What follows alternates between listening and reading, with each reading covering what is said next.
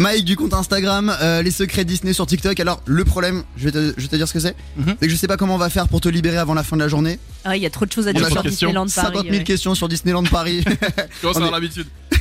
Je suis trop trop content de te recevoir. Il y a plus de 220 000 personnes qui te suivent sur euh, sur euh, TikTok pour savoir un petit peu tous les secrets du parc Disneyland Paris, les bons plans, les astuces, euh, les nouveautés. Je sais qu'il y a notamment le parc sur la Reine des Neiges qui va pas tarder à ouvrir. Ouais. Il y a l'Avengers Campus qui vient d'ouvrir, lui, les bons plans pour aller à Disney pour pas trop cher. Tiens d'ailleurs, comment ça se fait? Comment tu as eu envie de te lancer sur sur TikTok? En fait, l'ancien travail que j'avais, je travaillais dans une boutique déjà, mais j'avais, on va dire, une option. J'étais guide dans le parc. Et euh, bah, on a eu le confinement, un petit moment de, de off, on va pas se mentir, c'était Mhm. très très long. Et je me suis dit, euh, bon bah j'ai l'habitude de me balader avec les gens dans le parc, de leur expliquer comment ça marche, euh, les attractions, les histoires, tout ça. Et je me suis dit, bah pourquoi pas, pourquoi pas créer quelque chose qui peut partager la passion que j'ai de base et, et surtout donner un, côté accessible à tout le monde. Parce qu'en fait, le souci que, que je trouve des que je trouvais des vidéos à l'époque de tout ce qui était Disney tout ça, c'est que c'était trop complexe.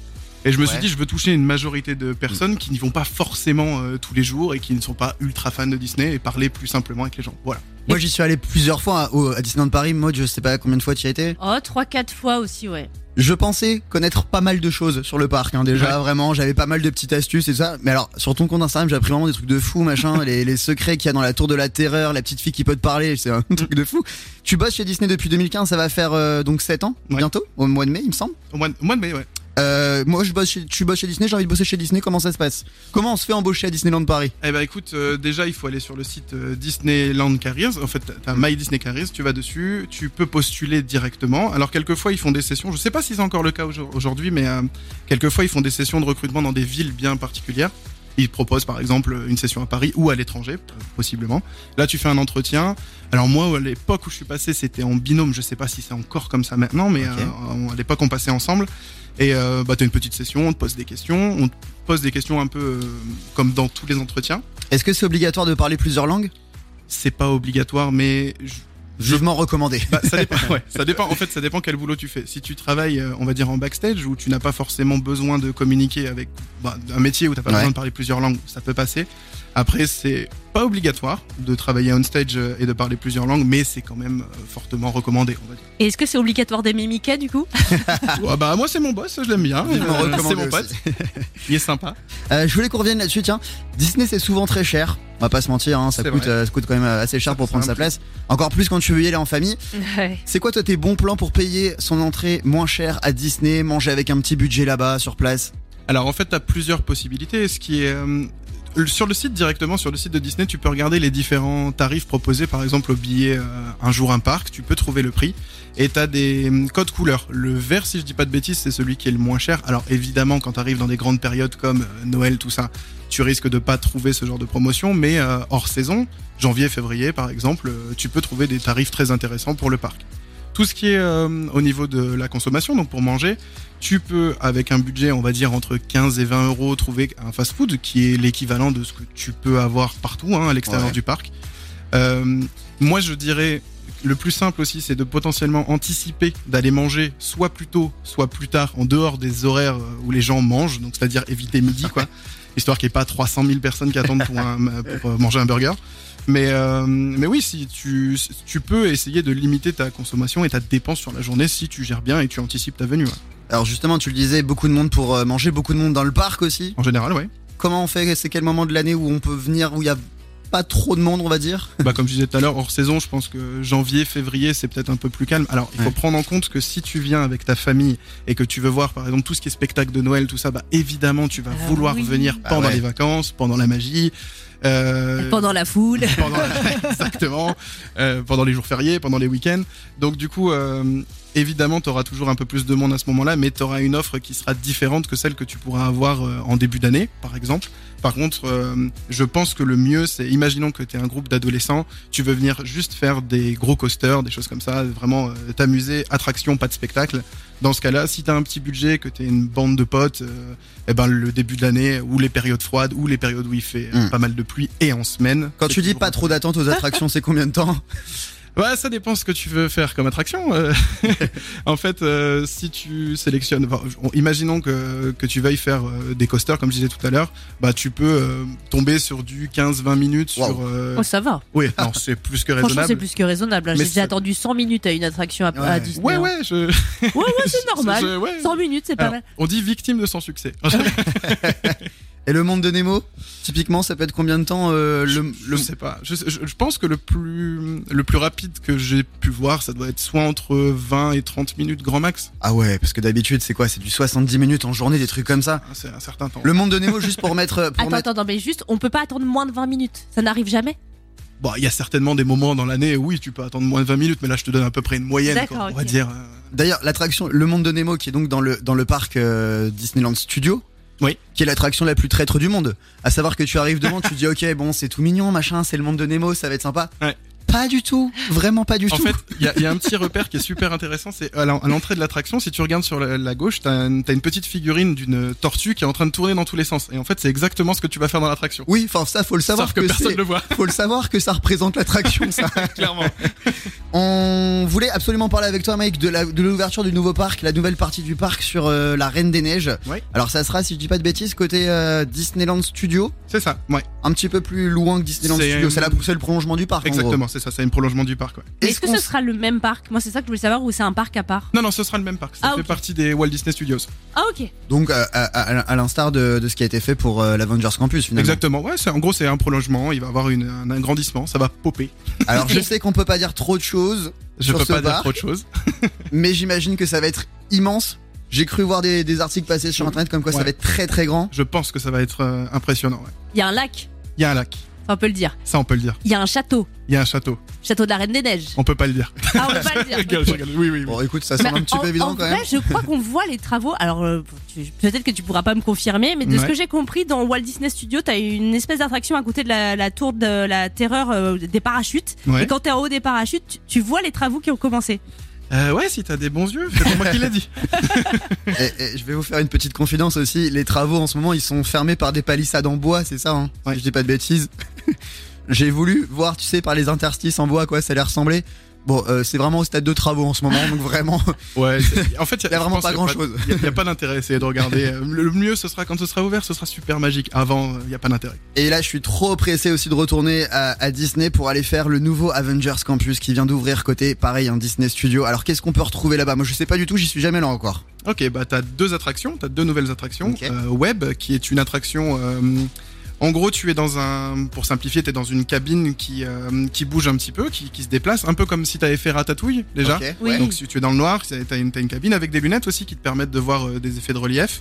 Et euh, t'as des capteurs tout autour de la machine où tu te situes qui te permettent, euh, en faisant le signe connu de Spider-Man, là, plier ses doigts, de euh, tirer sur des, euh, des petites des, des cibles, des robots, des, ro- des Spider-Bots, des petites araignées qui t'attaquent parce que selon l'histoire, en gros, elles se démultiplient à un niveau exponentiel et du coup, il faut aider Spider-Man à arrêter cette invasion. Ça me fait un petit peu penser euh, à, à l'attraction sur base de l'éclair aussi, Oui, où tu te déplaces ça. dans une, dans une espèce de petite navette, faut que tu tires sur des cibles. Mais là, ça- avec plus d'effets, de ce que je comprends, t'as des trucs 3D et puis tu, tu lances comme des, toiles d'araignée. Et si je dis pas de bêtises, il y a aussi une attraction. Alors, ils ont refait Rock'n'Roller Coaster sur Iron Man, c'est ça? Flight Force, ouais, exactement. À savoir que Rock'n'Roller Coaster, c'était l'attraction avec le plus de sensations de toutes Ah les ouais. attractions Disneyland Paris. C'est toujours la même chose euh, pour euh, Flight Force, hein, le Pas de démarrage changement et tout. Ben, t'as des t'as des changements au niveau de, du thème. Par contre, alors vraiment, il faut rentrer dans, dans le bâtiment de Friday, qui est qui est magnifique, vraiment, qui est réellement magnifique. La file d'attente, tout ça, ça a changé. L'attraction en elle-même, donc le, je parle du ride, les, les, Mm. Ok. le ride en lui-même n'a pas changé. Par contre, euh, tout le thème, c'est une rethématisation globale en fait. Il y avait un truc trop bien aussi avant dans, dans cette attraction-là, c'est que t'avais des grosses enceintes qui, euh, qui mettaient du. Iron Maiden, je crois, non? Euh, non, non, non, Aerosmith. Non, Aerosmith pour bah euh, oui. n'importe quoi. Ah oui, thème de la, le thème de l'attraction. Il y a toujours, euh, il y a toujours euh, des, euh, de la musique à fond pendant l'attraction? Alors t'as toujours les enceintes, par contre t'as plus la musique, t'as plus de, de, de métal ou de rock. Maintenant c'est, euh, en gros tu, tu as l'histoire qui continue le temps de, de ton de ton périple, on va dire, et qui t'explique ce qui se passe. Mike, je pense que c'est le moment d'ouvrir euh, la rubrique de cette émission qu'on va appeler euh, la rubrique for tout, c'est-à-dire des questions qui n'ont aucun rapport les unes entre, entre les autres.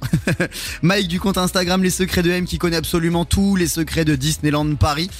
Alors on démarre avec cette question. J'ai un jour dans le parc à Disney ou Disney Studio. Ou peut-être même les deux. J'ai pas allumé ton micro. Ok, c'est mieux. Euh. Qu'est-ce que je dois absolument faire comme attraction? Euh, tout dépend. Là, on parle de toi. On parle de quelqu'un qui adore faire les manèges euh, dans tous les sens et ceux qui sont un peu plus soft avec des enfants. euh. Ok. Donc deux catégories. Si tu veux vraiment partir en famille et voir euh, tout ce qui est spectacle, imaginons que tu as des enfants en bas âge et qui vont jusqu'à, on va les dire, euh, 10 ans, par exemple. Ok. Euh, Fantasyland, euh, je pense que c'est le bon démarrage, même s'il va y avoir beaucoup de monde, parce qu'évidemment les familles viennent très tôt, parce que les enfants en tiennent moins dans la journée, ce qui est logique. hein, Rappelle-nous. Fantasyland, c'est quelle partie du parc ça Les Alors, châteaux. euh, le- après le château, effectivement, c'est ça. D'accord. Là où il y a Peter Pan, Pinocchio, Exactement. etc. Ok. Toute cette partie-là, tu peux le faire parce que globalement, les attractions sont faites pour les enfants, avec une petite exception pour euh, la euh, Blanche-Neige et les Sept Nains. Alors oui, c'est ce que j'allais te dire. c'est marrant que t'en parles. Ah ouais, bah, alors cette attraction-là, on l'a fait beaucoup euh, avec euh, avec nos guests, nos invités. Euh, elle, quelques parties de cette attraction peuvent potentiellement faire peur aux plus jeunes. Mm, mm. Alors c'est marrant parce que Je la connais pas du tout, Je- moi, cette attraction. Je vois même pas où elle est. Je crois que t'es assez grande, t'auras pas peur. Je me permets de rebondir dessus parce qu'en fait j'y suis allé à Disneyland un jour quand j'étais très petit avec mes parents et j'ai un très net souvenir de cette attraction qui m'avait fait très peur. Il y a une partie en fait où tu passes dans le avec un wagon dans une espèce de forêt, euh, Bah, c'est cette- c'est ce passage-là une forêt hantée. Mais qu'est-ce que j'ai eu peur quand j'étais tout petit Ah, mais il y a des gens qui crient ou des gens Non, non, non, Ah, du tout. Bon, nous à notre âge, pas du tout. Ça va pas du tout nous faire peur. C'est- juste qu'en fait, c'est ça peut être impressionnant pour les gamins parce que t'as vraiment des arbres hantés, machin, qui Ah tombent. C'est un peu dans le noir, Mm. avec des gros yeux. Bah, c'est comme une forêt dans le noir euh, la nuit. Donc euh, ça peut être un peu flippant. Mhm. Mais ça reste pas mal à faire en famille. Bon, euh, Tout dépend. En fait, Oui. je pense que tu dois prendre un peu la température, on va dire, avec Ouais. les enfants. Si tu vois qu'ils sont assez euh, ok de voir un peu d'horreur, je mets des grosses Oui. guillemets à horreur. mais euh, mais du coup, euh, si euh, s'ils ont pas vraiment peur, tu peux les envoyer dans, dans Blanche Neige et Sept. Mais si tu vois qu'ils sont un peu plus craintifs, évidemment, mieux vaut éviter. Moi, je, je pense que c'est le genre d'attraction que je conseillerais pas avant au moins 6 ans. Si tes enfants ont encore un peu d'énergie, bah tu peux faire un tour sur les studios. Il y a quelques attractions qui sont faites pour eux aussi. Hein mhm. qui sont intéressantes. Tu peux faire Ratatouille par exemple, pareil avec aussi une petite, euh, une petite, une, euh, comment on peut dire, une petite retenue si les enfants ont un peu peur du noir, tout ça. Mais c'est une attraction qui passe généralement bien. Et euh, par contre, si on prend tout à fait l'inverse, un groupe d'adolescents ou des jeunes adultes ou des adultes qui veulent vraiment faire de l'attraction pure et dure, bah du coup parc principal euh, Space Mountain, euh, alors Big Thunder Mountain que tout le monde appelle le train de la mine, ouais. voilà, euh, Qui fait énormément de bruit d'ailleurs. qui fait qui fait pas mal de bruit ouais. Ouais. bon après euh, c'est censé être un train un peu fou de mine hein, donc Ouais. c'est un peu c'est un peu le but mais euh, ouais donc tu peux faire le train de la mine par- partir sur les studios sur les studios il y a des attractions comme la tour de la terreur qui sont incroyables que ce soit au niveau à- sensation ou au niveau storytelling l'histoire est géniale Ouais. Et, euh, et après t'as RC Racer c'est la voiture en half pipe là qui fait euh, qui fait des Oui, allers-retours voilà. oui, oui, qui fait les aussi, retours euh, un peu comme un bateau pirate. et- Ouais, hein, plus ou moins. Ouais. C'est encore la seule attraction aujourd'hui, malgré qu'on ait fait, je sais pas, 300 millions de fois chaque attraction, qui me fait encore de l'effet, réellement.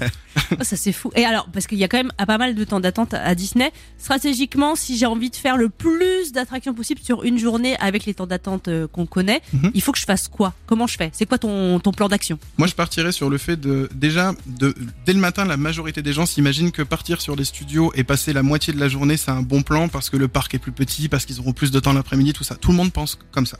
Donc, je dirais, commencer par le parc principal, c'est mieux que de commencer par les studios.